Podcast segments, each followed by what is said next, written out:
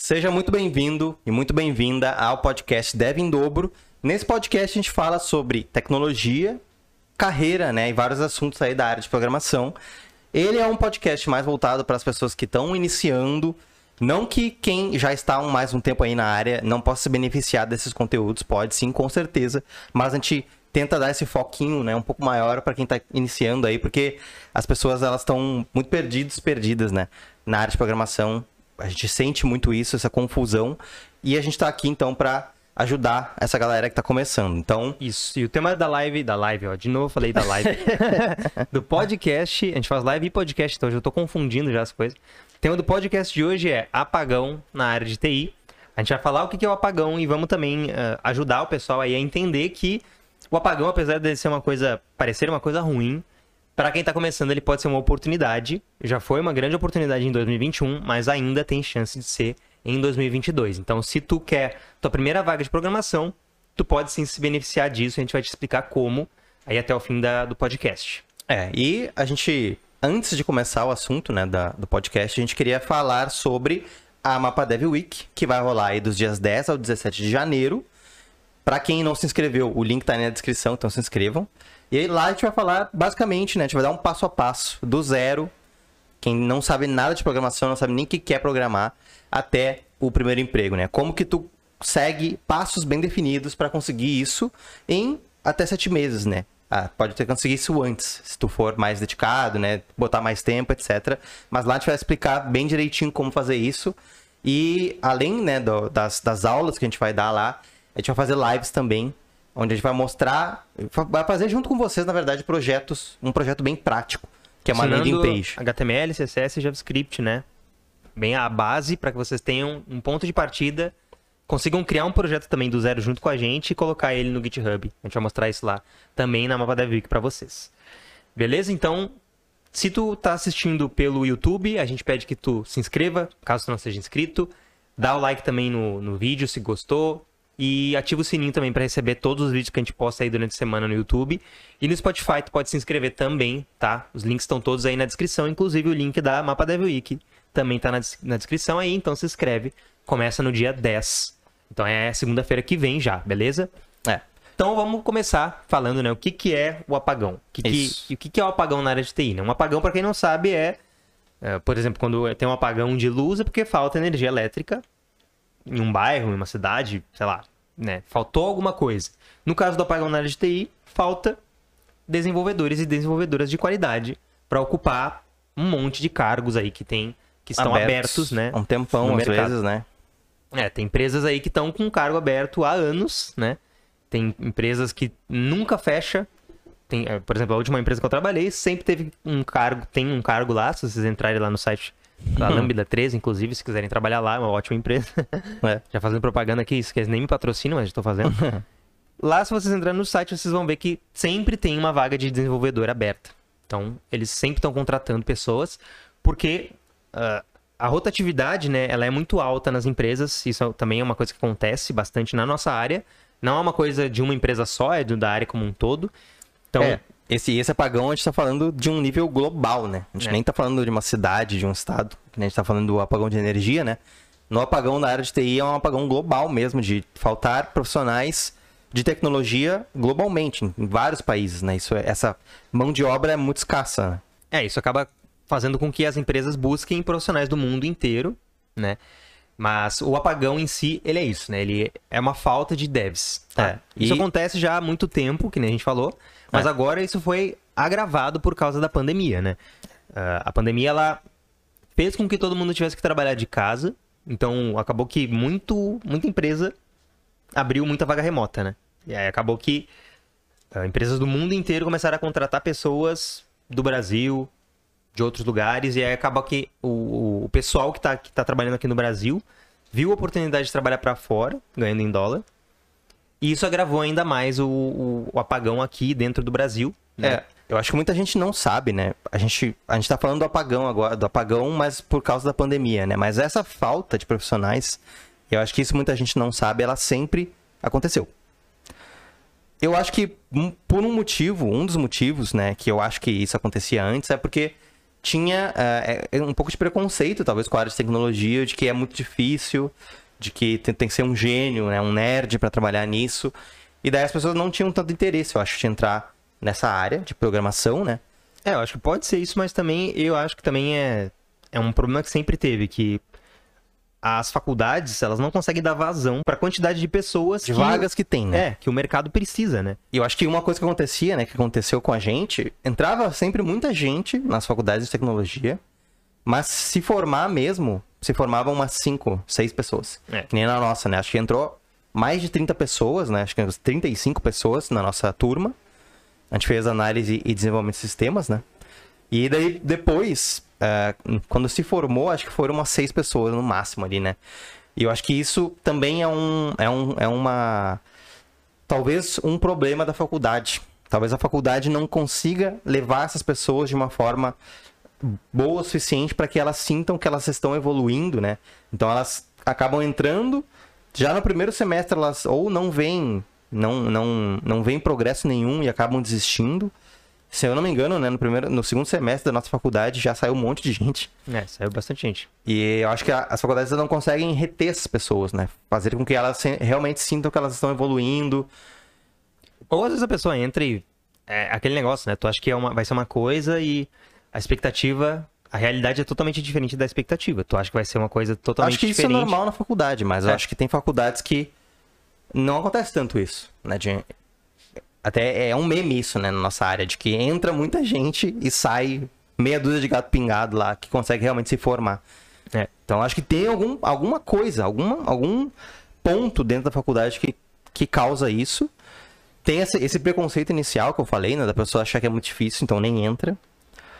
Eu acho que isso começou a mudar um pouco agora por causa dos salários também, principalmente, né? As pessoas brilha o olho da pessoa, né? Quando ela vê um salário de programador, que é um salário muito acima da média, né? É um salário que dá pra comparar com um salário de médico, quase. Então isso faz com que as pessoas também uh, venham muito mais para a área de tecnologia, né? Mas eu acho que essa escassez, ela sempre existiu. Sempre faltou profissional de qualidade no Brasil e no mundo, né? E isso foi agravado com a pandemia. Daí a gente entra na, na pandemia, que eu acho que aí sim a gente começa a, falar um pouco sobre por que, que piorou ainda mais isso que já era um problemão, né? É. O apagão é, é com a pandemia aconteceu que a tecnologia ela precisou evoluir muito rápido, né? Então tem pessoas que falam aí, eu não me lembro exatamente o número, mas sete anos. Engano, é sete anos. Sete, sete anos. em um. Sete anos em alguns, alguns meses do ano passado. É. Então foi uma evolução da área de sete anos em muito pouco tempo, né? Menos de um ano. Menos de um ano. Por causa da pandemia, né? Porque todo mundo teve que trabalhar de casa, então. É, uh... vocês podem imaginar, né? Vocês estavam lá, tinha um monte de empresa seguindo a sua vida normal, trabalhando. E veio a pandemia, todo mundo, ninguém mais podia ir para a empresa trabalhar na empresa. O que, que as pessoas tiveram que fazer? Tiveram que uh, criar um ambiente para que todo mundo que trabalhava presencialmente pudesse trabalhar em casa. Então isso foi um já foi um avanço tecnológico em muitas empresas que não tinham isso, né? Não tinham esse conceito de home office, de trabalho remoto. Foram obrigadas a se reestruturar para é. poder ter uh, um tra para o trabalho continuar mesmo todo mundo estando em casa. Exatamente. Foi basicamente isso. E também eu acho que, uh, além disso, né, teve todo, todo o fato de que as pessoas tiveram que. As empresas que já trabalhavam com tecnologia tiveram que uh, escalar seus produtos muito, né? Porque todo mundo estava em casa, todo mundo estava usando a internet, todo mundo estava usando os softwares, as, os, os, sites deles. Então eles tiveram também que evoluir muito nesse sentido, né? É, então acho que. Aplicativo, né? Aplicativo de entrega, é. de delivery. Todo mundo começou a pedir muito, muito mais. É. Foram criadas novas funcionalidades, então precisou contratar mais dev para fazer essas funcionalidades, né? E para também dar manutenção no que já tinha. Teve aumentos astronômicos aí de, de pessoas pedindo delivery, né? Então, tudo isso gera.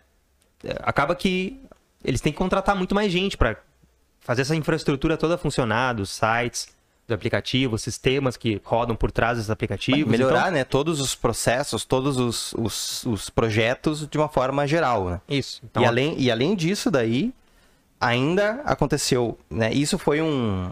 Todo mundo teve que trabalhar remotamente, o que permitiu que pessoas do Brasil pudessem trabalhar para o exterior. Pudessem... Eu aqui trabalhando do Brasil, pudesse trabalhar para uma empresa dos Estados Unidos ganhando em dólar, ganhando quatro, cinco, seis vezes mais. De Ou um até jeito mais. que não tem como as empresas competirem. As As, empresas empresas, brasileiras Brasil- não conseguem competir com isso, né? É. Um salário quatro, cinco vezes maior do que elas têm como oferecer. E daí, então, piorou ainda mais a situação das empresas brasileiras, porque as pessoas que já eram muito boas, desenvolvedores sêniores muito bons, eh, começaram a pegar vagas de fora, né? Do exterior, Estados Unidos, Canadá, da Europa. E essas empresas per- perderam muitos profissionais, né? Perderam profissionais de altíssima qualidade. É. E, Então- a- e, e a- não só sêniores, né? Mas plenos também. Então, foi uma debandada muito grande de profissionais. Pessoas que nem têm tanta experiência, se tu for parar pra ver, né? Às vezes a pessoa tem três anos, quatro anos, cinco anos, que é um tempo relativamente curto, né? Se a gente for parar pra pensar. É. E a pessoa já tá trabalhando no exterior, ganhando salários aí de 30 mil, 40 mil reais por mês, né? É, então, não tem como uma empresa brasileira pagar isso, obviamente, né? Ninguém ganha 30 mil reais como desenvolvedor no Brasil. Quer dizer, ninguém, não sei, mas como desenvolvedor é Difícil. raro, né? É bem Sim. raro, né? Só se for um cargo de gerência, de, de liderança, aí talvez tu ganhe isso, mas deve, mesmo, né? Difícil de ganhar isso. Então não tinha como competir. E aí é o boca a boca, né? Uma pessoa sai, fala que é muito bom, daí chama os amigos, chama as amigas, daí fica. Começa todo mundo a sair da empresa e acaba que ocorre essa debandada aí. Inclusive aconteceu, né, nas nossas empresas, muitas pessoas saindo para trabalhar no exterior. Pessoas de altíssima qualidade, né? É, e é isso, né? Tu, é- tu chegar para o teu chefe e falar, bom, eu vou trabalhar para uma empresa dos Estados Unidos e vou ganhar três vezes mais do que eu ganho aqui. A pessoa vai para um cargo que é de, de pleno, né? Ela já tá num nível sênior, ela vai para um cargo de pleno. Ela dá um. Dá um ela dá Mesmo um passo pra trás, né? É, dá um passo para trás, mas mesmo assim ela ganha três, quatro vezes mais. É. Então, Então, é é isso. Então, é- esse, esse, esse fato de trabalho remoto ficar muito mais comum agravou ainda mais a situação das empresas brasileiras, né? Então, tem, tem dados que dizem, né? A gente até trouxe aqui que se, a- se essa situação continuar desse jeito, a- até 2024 o Brasil vai ter um déficit de mais de 300 mil profissionais de TI. Então, é, é 300 ou 400? Não sei agora. 400, e- é 300, 420, alguma coisa assim. Mas, enfim, é um número gigantesco, né? É. E Isso só em dois anos, se vocês forem ver, né? A gente tá em 2022, 2024 daqui a dois anos, né? Então, é um problema, né? É, hoje já tem, né? Já tem esse déficit que, que nem a gente falou, só que vai ser muito mais agravado. E aí, né? 300, 400 mil vagas abertas sem ninguém preencher é muita coisa. Sim. Né? Muita, muita vaga aberta e isso vai acarretar algumas coisas. Vai, vai, vai. Para as empresas vai ser ruim, mas para quem for trabalhar com programação vai ser bom, né? É, a gente Que já falou, falar- a gente já falou aqui um pouco então sobre o que, que é o apagão, né? O que, que causou esse apagão, né? Tão, tão, tão grande como está acontecendo agora. E agora a gente vai falar um pouco sobre como que isso pode te beneficiar, né? Como um programador iniciante aí que está começando agora na área de programação. É, o que, o que, que pode te beneficiar como um dev iniciante, né? Primeiro que as empresas elas vão precisar muito mais hoje em dia valorizar o profissional. Então, hoje a nossa área já é uma área que valoriza muito, né? Se for parar pra pensar, é, poucas áreas aí dão, dão tanto benefício que nem a área de programação, né? Tem, se tu for olhar aí benefícios de vagas que tu já participou ou de empresas que tu trabalhou, ou eu posso pegar pelas empresas que eu trabalhei, né? Claro que não as que eu trabalhei como PJ, né? Porque daí não ganha nada. Sim. Mas empresa que tu tá traba- trabalhando como CLT, né? Tu vai ganhar eh, aquelas coisas que tu já ganha, né? Em qualquer CLT, né? Férias, décimo terceiro, todas essas coisas. A programação tem muito benefício do tipo PLR, né? Que é participação de lucros. Então, às vezes tu ganha um salário a mais, às vezes tu ganha até mais do que um salário a mais por ano, como participação de lucros, além do décimo terceiro. Tu ganha plano de saúde, tu ganha vale alimentação, vale refeição, é, sei lá, tem empresa que dá massagem, tem empresa que dá. Tem mesa de ping-pong pra tu jogar, tem videogame pra tu jogar. Da tem, internet, né? Da, dá, ah, é, cultura, office, né? cultura, que daí tu pode gastar em cinema, essas coisas. livro. Então, já é uma empresa que dá, é uma, uma área, né, que dá muito benefício, se a gente for comparar com outras. E por que, que elas empresas dão tanto benefício? Não é porque elas são boazinhas. Não é porque elas são legais. É porque elas querem manter o profissional. Reter profissional. É, elas querem te manter na empresa. Então, como é que ela faz isso? Te, te valorizando financeiramente. Vai ter gente que vai falar, ah, mas Cadu, Beto, a minha empresa não dá nada disso. A minha empresa mal me dá um aumento. Sim, mas aí a gente está falando aqui de empresas de qualidade, né, pessoal? Empresas que têm uma boa cultura com os profissionais, não uma vaga arrombada. Se tu não é bem, uh, se tu não está sendo valorizado no teu emprego, talvez tu esteja numa vaga arrombada. Talvez seja o momento de tu começar a procurar outras empresas. Senão é a hora de tu buscar outras coisas. De tá? novo, a gente está num momento onde a gente, onde a gente tá podendo, apesar de que muita gente acha que não, né? A gente está podendo sim escolher as empresas que a gente quer trabalhar. É, depende, Só claro. que vocês têm que ser, serem profissionais de qualidade. Não adianta a pessoa achar que vai estudar ali dois meses e vai estar tá extremamente pronto para entrar no Google. Sim. Não é assim que funciona. E eu, eu sinto, né? A gente sente que tem muita gente reclamando muito de vaga, né? Falando, ah, vaga, as vagas, as empresas estão pedindo muito, as empresas estão pedindo demais, as empresas pedem um monte de coisas, mas a gente vai olhar e as empresas não estão pedindo nada demais. As empresas não estão pedindo. Não estão A maioria pedindo. delas, né? Algumas- a maioria delas. algumas, Algumas, claro que sim, sim. obviamente, mas a maioria não está pedindo eh, coisas demais. Elas, elas estão pedindo o que elas precisam para que as pessoas que entrem lá consigam desenvolver da melhor forma possível. Então, é- essa é uma, é uma é um tipo de desculpa que a gente dá, né, para nós mesmos, de ah, as empresas estão pedindo mais, estão pedindo demais, então eu nem vou tentar ou eu, eu não consigo porque as empresas pedem muito. A gente tem que parar de pensar que as empresas pedem muito e começar a estudar o que as empresas estão pedindo e focar nisso, se especializar nisso. Não precisa ser dois anos estudando isso, mas que vocês tenham projetos para mostrar, que vocês consigam mostrar para aquela empresa que vocês são, que vocês conhecem, vocês têm pelo menos experiência de, de prática, né? Trabalhando, fazendo projetos. Que daí vocês vão conseguir essas vagas sim também. Então, é, vocês, a, a maioria das pessoas pensam muito assim, né? As pessoas estão muito presas nesse pensamento de que as empresas estão pedindo demais e na verdade elas não estão. É, claro que quando a gente diz que vocês podem escolher as empresas, tem muitas variáveis aí, né? É, às vezes a pessoa tem um pouco mais de privilégio, então ela pode se dar ao luxo de querer mudar de empresa. Às vezes a pessoa não pode fazer isso, né, naquele momento, tem que ficar naquele emprego, tem receio de sair daquele emprego, mesmo que seja uma vaga arrombada. Nesse caso, a gente fala para vocês estudarem, né? Tentar sempre é, estudar, adquirir mais conhecimento estudando por fora. Claro que às vezes não dá tanto tempo, mas aí tem que ter um pouco de vontade, né? Um pouco de é, Dedicação. dedicação, né? Meia hora por dia, para que tu consiga estudar alguma coisa e daí ah, se munir de conhecimento e tentar sair dessa empresa ruim onde tu tá. Mas voltando ao assunto, É, né? acho que o segundo ponto, né, que a gente pode falar um pouco. Acho que o primeiro ponto acho que foi, né? Sim.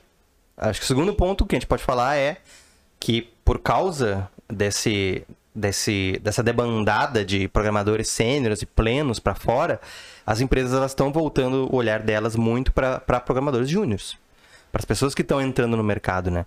Então, esse é um ponto que tu tem que ficar ligado, porque pode te beneficiar muito se tu for um, um programador ou uma programadora que está começando agora. É, a gente até viu, até que foi o, acho que foi o Aguiar que fez um post ou fez um vídeo falando sobre isso, né? Que sem, sem júnior não tem sênior, É, né? Então, sem o júnior, as empresas não vão ter profissionais de qualidade. Ninguém é sênior, né? Ninguém começa sênior. É. E agora, como, como os sêniores estão saindo cada vez mais para trabalhar em outros lugares, ah, em outras empresas maiores que têm mais benefício, acaba que se a empresa não capacitar o júnior, a pessoa, o estagiário, o júnior, ela não vai ter profissional de qualidade eh, num tempo relativamente curto, de médio prazo, né? Por exemplo, se tu pega um júnior, um estagiário e treina essa pessoa durante um ano, seis meses, um ano, essa pessoa já tá, já poderia estar eh, agregando muito valor na, na empresa. Se tu pegar de novo, né, um, um tempo que não é um tempo grande, não, três anos, digamos. Três anos uma pessoa sendo eh, treinada, né, e investindo, a empresa investindo bastante nessa pessoa, ela consegue muitas vezes até virar um sênior já, dependendo dentro da empresa, né, no contexto da empresa. Então, três, quatro, cinco anos, que não é muito tempo, né? Às vezes na área de programação parece muito tempo, né? Mas se a gente for pegar na, em geral, não é. As essas pessoas que antes eram júniores, agora elas podem ser já sêniores praticamente, ou plenos muito bons, e tá dentro da empresa entregando, né, muito valor. Então, as empresas têm que começar a ter essa visão, né, de, de longo prazo, né, de médio e longo prazo, né, se a gente for ver. De pegar essas pessoas, realmente investir nelas e fazer com que elas sejam os próximos sêniores dessas É, empresas. E eu vejo muito que elas não fazem isso. Ah, elas estão fazendo mais agora. Tanto que saiu aí um dado que eu não vou conseguir passar direito porque eu não sei de cabeça, mas era alguma coisa do, do, do sentido de que no primeiro semestre de 2021 foi o melhor período de contratação de pessoas de nível júnior e estagiário. Por conta disso, né? As empresas estão vendo que elas precisam capacitar quem está começando. Né? Só que tem empresa ainda que não vê, não consegue ver, contrata pleno, às vezes o pleno não é um pleno de tanta qualidade, poderia ter contratado um júnior, treinado durante seis meses, um ano. Um júnior com vontade é muito melhor do que um pleno sem vontade sem nenhuma. vontade nenhuma. Então, uh, enquanto as empresas não perceberem isso mais forte, né? O mercado, de forma geral, não perceber isso, né? Que, quem percebe isso que a gente vê? Empresas maiores. Por exemplo, ah, vocês vão ver aí muito, muito programa de capacitação de banco. Santander, capacitando pessoal. Uh, outros bancos aí, Itaú. Tem muito programa de capacitação. Então, eles pegam muitas pessoas, abrem vagas, né? Tu participa ali do, do daquele programa. Depois, eles, se tu passa ali nos, nos processos, eles te contratam. E, ou te, te colocam em outras empresas. E tu começa a trabalhar. Né? E tu consegue fazer todo esse processo de graça. Claro que não é uma coisa super fácil de entrar, né? Porque tem muita gente concorrendo. Mas eles já estão vendo que eles precisam capacitar a pessoa que está começando para que daqui um ano, um ano e meio, dois anos, elas tenham profissionais dentro da empresa. Porque senão vai sair todo mundo. Não adianta tu ter um monte de pleno e sênior, só que daqui, daqui a pouco eles veem outras possibilidades aí fora do mercado e tu perde uma equipe inteira, como a gente vê que já está acontecendo aí em algumas empresas, né? Então, e a, a possibilidade disso acontecer com uma pessoa de nível júnior é um pouco menor, porque a pessoa ainda está aprendendo, ainda está crescendo, evoluindo dentro da empresa, então ela ainda vai querer ficar ali mais um tempo, pegando mais conhecimento, e também gera um pouco de, do, do sentimento de que, não, a empresa me uh, investiu em mim, então eu também vou ficar um pouco mais de tempo aqui dentro. E claro, né, pessoal, ninguém vai ficar numa empresa pro resto da vida. Não é isso que, que a gente está falando também, né? A pessoa vai, depois de dois, três anos, talvez ver outra oportunidade, oportunidade de sair. Mas não é o sênior ou o pleno que ficou ali na empresa durante seis meses e depois saiu porque achou uma coisa melhor. Que isso acontece também bastante. É, as empresas não podem capacitar as pessoas com medo, pensando nesse, tendo medo de que as pessoas vão sair da empresa. Né? Isso obviamente pode acontecer. A empresa tem que capacitar e dar as oportunidades e dar os benefícios para que a pessoa queira ficar ali, né? Então, acho que essa é uma grande oportunidade que quem está começando pode pegar, que é entrar num desses programas ou entrar numa empresa, não precisa nem ser um programa desse de uma empresa grande, que um banco. Pega uma empresa que seja pequena, que seja menor, mas que também esteja interessada em em te ensinar, né? Em te capacitar ali. Tem muitas empresas que fazem isso com o júnior. Né? O júnior não é um, um, profissional que tem que chegar pronto na empresa.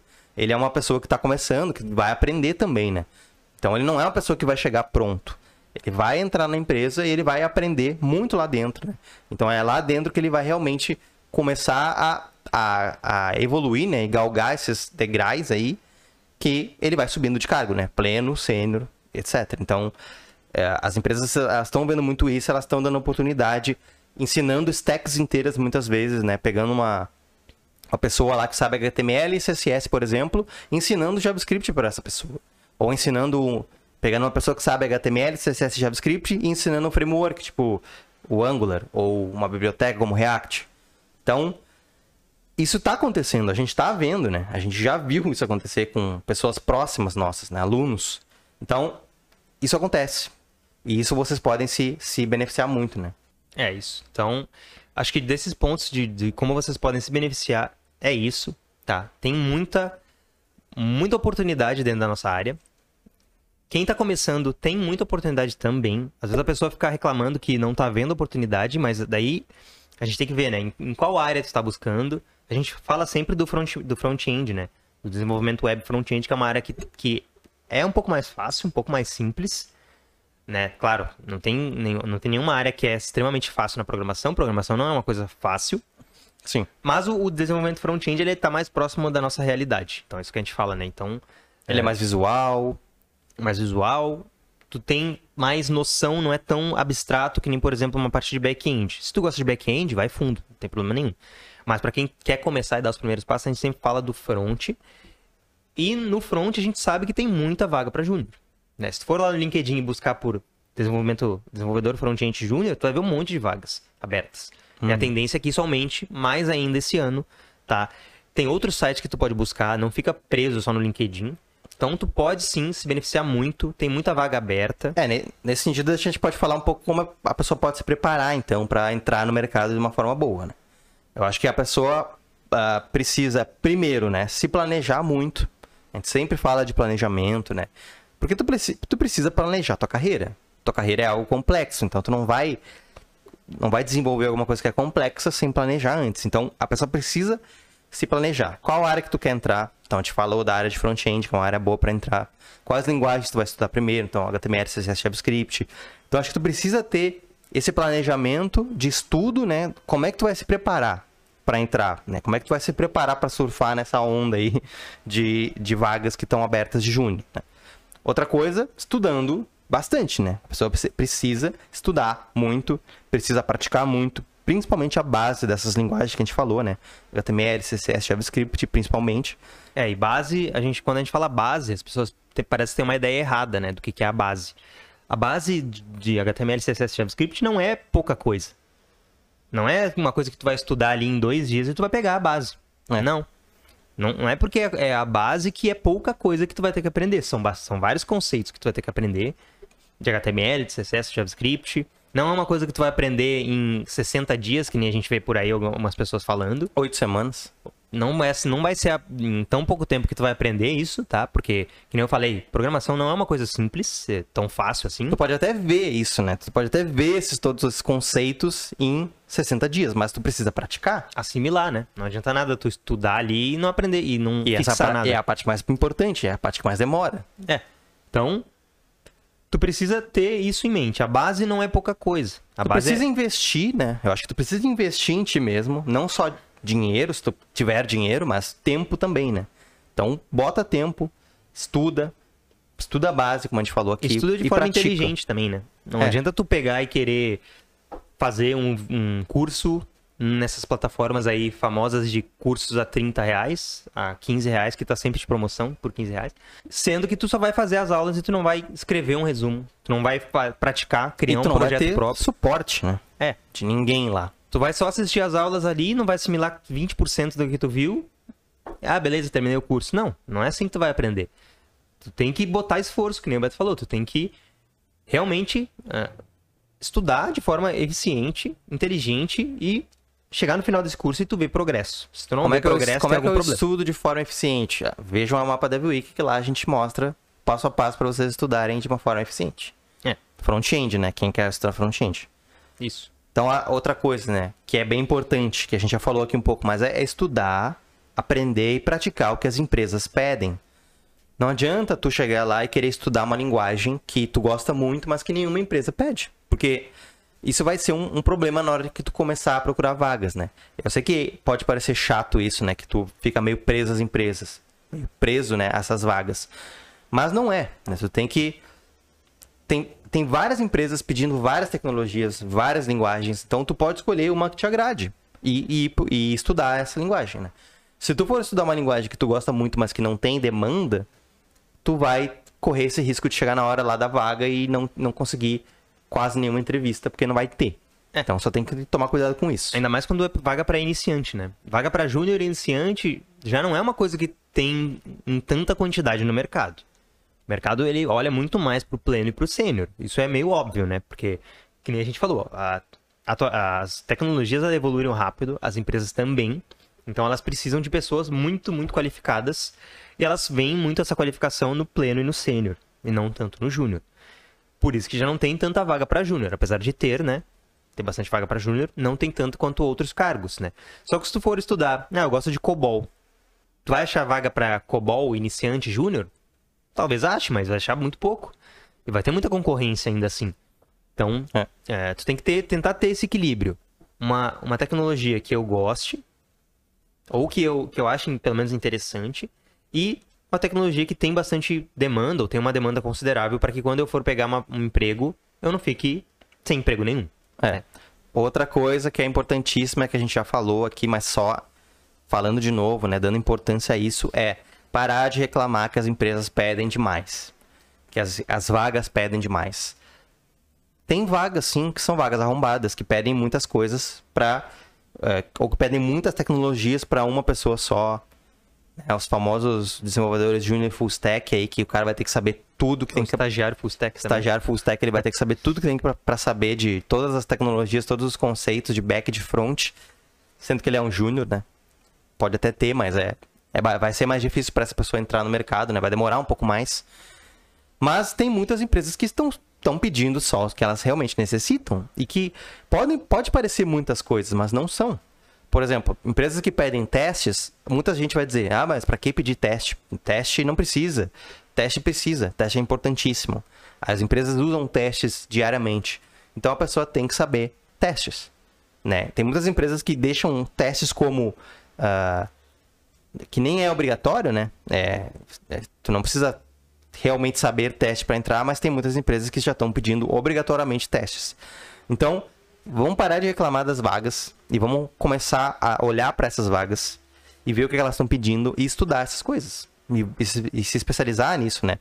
De novo, se especializar não quer dizer que tu vai ter que ficar dois anos estudando isso. Mas se tu estudar com foco em cinco meses, tu já consegue ter uma boa base, uma base muito boa, né? Daquelas linguagens que as empresas pedem e conseguir as vagas dessa maneira. Então vamos, vamos pegar esse problema e vamos tra- transformar isso em solução. É, porque ficar reclamando que pede que as empresas pedem muita coisa não vai adiantar muita coisa, né? Não vai, Vai ser pior. não vai te colocar no mercado. Né? Isso Vai acaba, travar, acaba né? sendo uma, meio que uma desculpa pra tu não aplicar pra vaga nenhuma e não conseguir emprego nenhum, nunca. Então, ah, a vaga pede cinco coisas e eu sei três, que, que a gente sempre fala, né? Aplica de qualquer jeito, tá? Ah, tem vaga de front pedindo Node. Que absurdo. Beleza, pode até ser que seja um absurdo, mas se tu souber pelo menos uma- um básico, uma coisa ali de Node que tu estudou em três dias, pode ser que tu vá lá na, na entrevista, tu consiga pelo menos eh, Conversar. conversar sobre Node, alguma coisinha. E quando tu for fazer um teste, pode ser que tu tente fazer alguma coisa do Node, mas tu não consiga, mas tu fez a parte que era de React e tu fez bem feito e talvez tu seja contratado e, e eles te contratem para aprender Node lá dentro. Então não deixa isso te travar. Mesmo que a vaga peça alguma coisa que tu não sabe nada, aplica de qualquer jeito, porque se tu estudou bem a base do que tu sabe, das três, quatro tecnologias que tu sabe, se tu tem uma boa base naquilo, projetos criados no teu portfólio, no teu currículo, tu vai conseguir, pelo menos, ser competitivo para tentar conseguir aquela vaga, tá? Não quer dizer que se tu não souber Node, não souber outra coisinha ali, tu não vai passar. Então é isso, pessoal. Acho que a gente falou bastante sobre várias coisas aqui do apagão, né? De como tu aproveitar essas oportunidades. Então, aproveita essas dicas que a gente deu.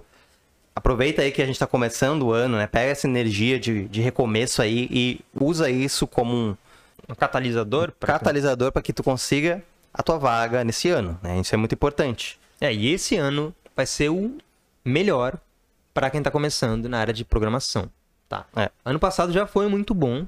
Esse ano a tendência é só ser melhor para quem quer começar na área, tá? Vai ter muita vaga.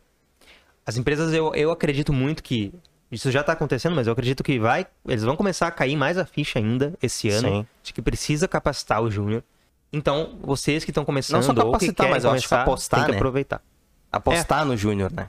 Sim. Tipo, pega um júnior e traz ele para dentro da tua empresa e acompanha ele no processo de, de caminhada para que ele vire um, um pleno e um sênior, né? Isso. Então aproveitem, tá? Não deixem essa, essa chance passar. Por isso que a gente começou falando sobre o apagão, porque o apagão é uma baita de uma oportunidade. Lá na Mapa Dev que a gente vai falar do apagão também, em mais profundidade lá. E a gente vai fazer tudo isso que a gente já te falou, né? Te dar o passo a passo para que tu consiga entrar na área em até sete meses. Tem ali por que a gente escolheu o número 7, né? Não é um número cabalístico. Tem uma explicação lá na Mapa Dev Week, a gente vai dar essa explicação para vocês, tá? E aí com isso a gente espera que tu consiga a tua vaga, né? Esse ano. A gente vai fazer aí o que a gente puder, né? Com todos os nossos conteúdos para que tu atinja esse objetivo. Beleza? Então, se inscreve na Mapa Dev Week. O link tá aí na descrição, tá? Dá like no vídeo também se tu gostou. Se inscreve no Spotify. Se inscreve no nosso Instagram, arroba Devindobro, beleza? Participa de todas as nossas redes, porque a gente faz sempre conteúdo para te deixar mais próximo desse teu objetivo de conseguir o primeiro emprego na área de programação. E se tu tem mais dúvidas, manda, eh, manda as dúvidas lá no Discord da nossa comunidade. O link tá aqui na descrição também. É uma comunidade muito, muito legal lá, porque lá a gente consegue conversar com vocês, né? Dar um suporte ali também um pouco mais, mais direto, né? Pessoal, E tem uma galera lá que ajuda também, né? Então a gente tá sempre se ajudando. É uma galera que tá iniciando também. Então vai ter pessoas iguais a ti lá, que estão começando aí, então vão te, conseguir te dar um suporte também.